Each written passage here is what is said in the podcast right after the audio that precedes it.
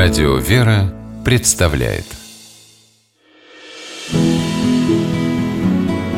Имена, имена милосердие.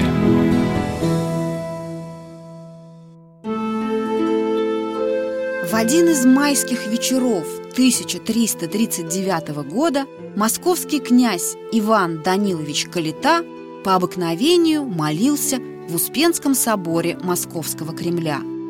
Медленно, напевно читал вслух митрополит Киевский и всея Руси Петр священное писание.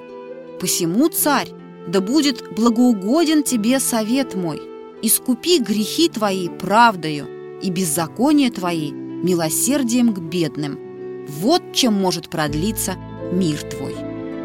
Библейская книга пророка Даниила была одной из любимых книг великого князя Ивана.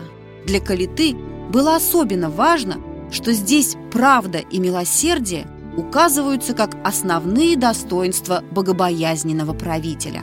Князь был убежден, что только таким путем можно спастись правителю и его народу, ибо каков правитель народа, таковы и служащие при нем – и каков начальствующий над городом, таковы и все живущие в нем, как сказано в библейской книге «Премудрости Иисуса, сына Сирахова».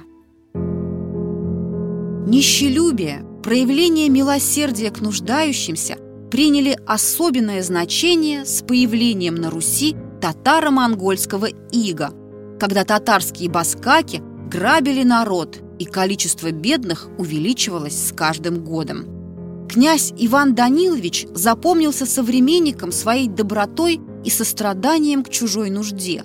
Он получил свое прозвище «Калита», что означает «мешок с деньгами», за обыкновение постоянно носить с собой мешочек с серебряными монетами и раздавать из него милостыню. Подданные называли своего князя Иваном Добрым – также Иван Данилович был справедлив.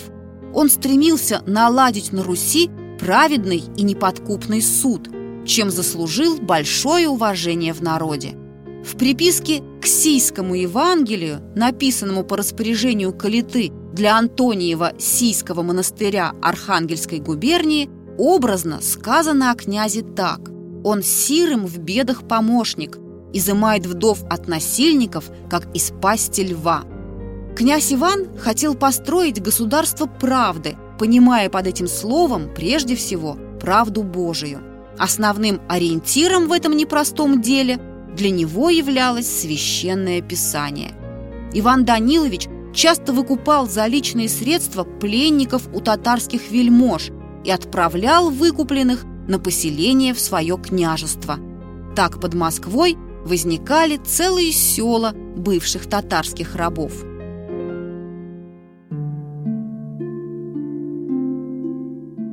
Благочестивый князь Иван Калита строил на Руси храмы и монастыри. Благодаря ему в Москве появились несколько выдающихся по своим архитектурным достоинствам соборов, радующих нас своей красотой до сих пор.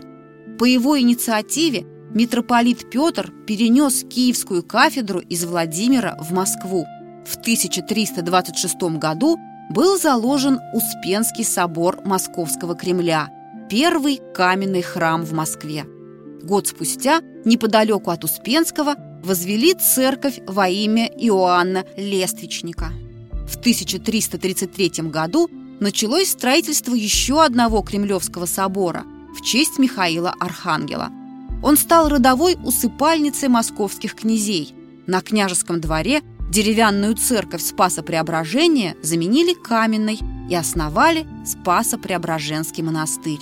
Иван Данилович украсил храм росписью и церковной утварью, а обитель обогатил своими вкладами.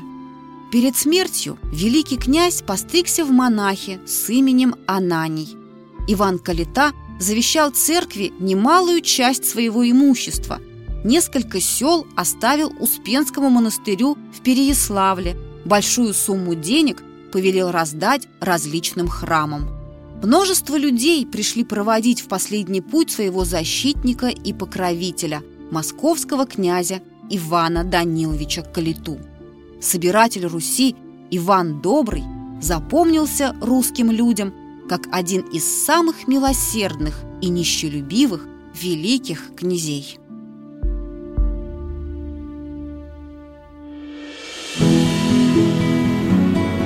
Имена, имена милосердия.